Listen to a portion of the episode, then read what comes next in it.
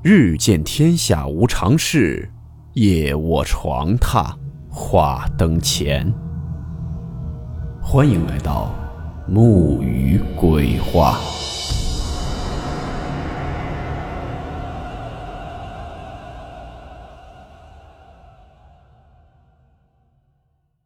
大家好，我是木鱼。今天这个故事是在某平台一位姓王的网友投稿提供的。故事名称：白脸老太太。温馨提示：本故事含有未经证实的内容和边缘化知识，部分内容超出普遍认知。如感到太过冲击自己的主观认知，请大家当做故事，理性收听。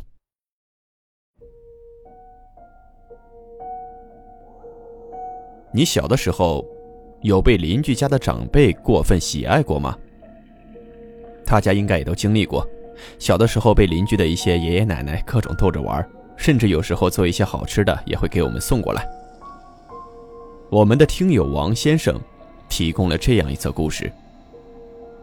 那个时候王先生还很小，父母上班比较忙，所以说他经常在爷爷家玩。而爷爷家有一位邻居。这个邻居呢是一个孤老太太，就自己一个人。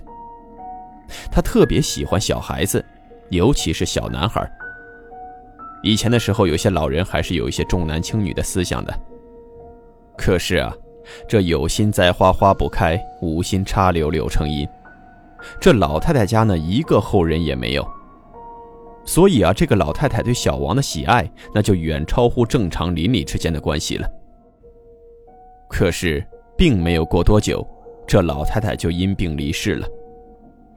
所以说，小王稍大一点，就再也没见过这位奶奶。噩梦的开始是从小学三年级开始的。那一年的六月份，小王过生日，巧的是他的生日和他爷爷是同一天，所以说爷爷过生日就捎带着他一起过。那既然是老人过生日，自然要在家里摆寿宴。亲朋好友呢也都会欢聚于此，这来的人多了，屋子里头就难免有这个不良嗜好的抽烟喝酒，就搞得这屋子里头是乌烟瘴气的。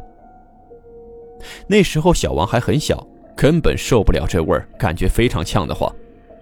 于是呢，他便跑出去找了一个小卖部买干脆面。那个时候干脆面拿出来有一张卡，你刮一刮，说不定有什么再来一口啊啊，再来一包啊什么的。当天这小王的运气爆棚，可这是刮一包中一包，吃那个干脆面是吃了个饱饱的才回来。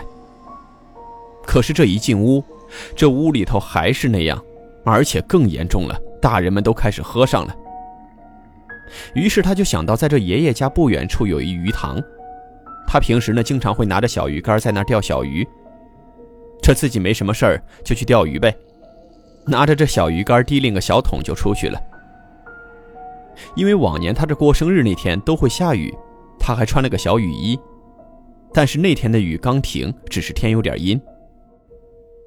他站在那儿钓了一会儿，突然就感觉后脊发凉，连忙回头一看，就看见一个小老太太躲在一棵树后头，煞白的脸，戴着个老花镜，而且正笑呵呵地看着这人。他当时第一时间没有认出来。但是后来回想，是小时候那个格外疼自己的邻居奶奶。但是她已经去世了呀。所以这件事情在他幼小的心里留下了一个烙印。这人呐，经常对小时候的记忆容易有一种弥补，就是一些偏差。你比如拿我来说，小时候卖点心的那里基本上有卖一种蜜饯的，我小的时候特别爱吃，但有一次呢，就突然吃伤了。我记忆中呢是那次吃的太多给吃伤的，但后来我妈跟我说是那次因为我生病了，好像是发烧，然后就感觉一直可恶心，就给我拿那个蜜饯吃，结果一吃那个恶心劲儿正好上来，之后在我心里本能的就对这玩意儿有抵触了。我现在想起来还感觉有点恶心，就那种跟晕车似的感觉一样，并不是因为我当时吃多了吃伤的。这王先生呢也是一样。关于那件事呢，他就说是自己当时小时候没看清，眼花了，肯定不可能的事儿，也等于是自我安慰一下吧。这些年过来，也就真没发生任何奇怪的事情。所以说这事儿啊，在他心里都已经淡化了，几乎也就快忘掉了。可是呢，二零年年底那会儿，大家也都知道，因为种种原因啊，当时呢这儿封闭那儿隔离的，所以说很多人不能回家过年。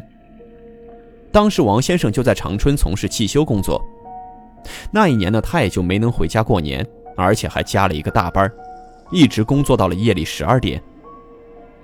回家的时候是又累又乏又困的。东北的冬天，大家也都知道，那是寒风刺骨，大街上也都没有什么人了。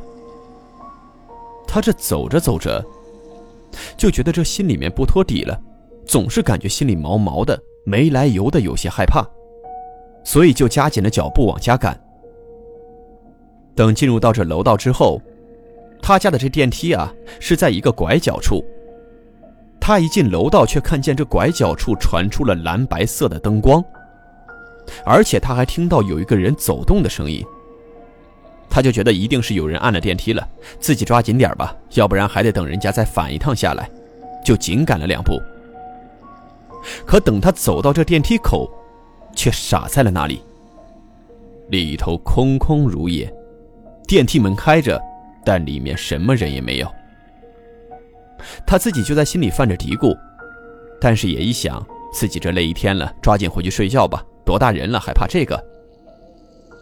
进到电梯之后，他就觉得这电梯里头比外头这街面上还冷。裹了裹衣服，终于到达了他所居住的七楼。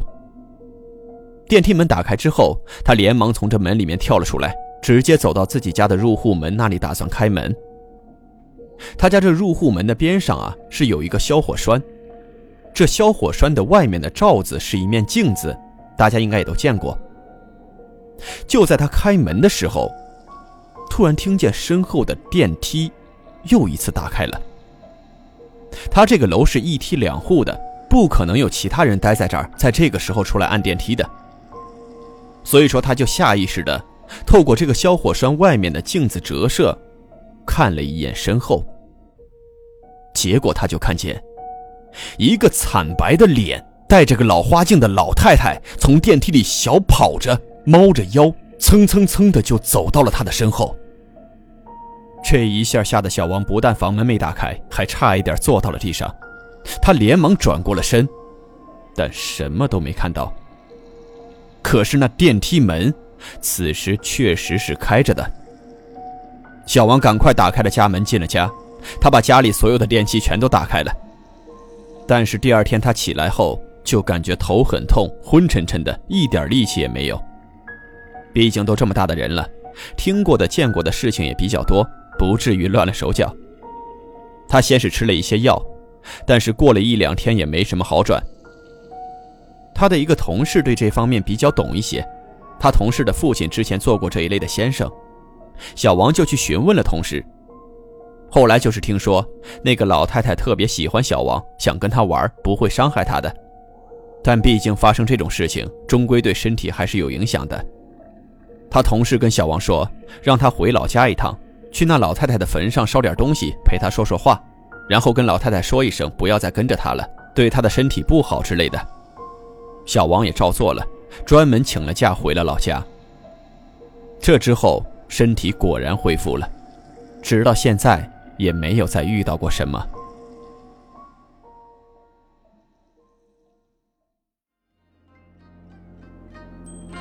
好了，我们今天的故事到此结束，祝你好梦，我们明晚见。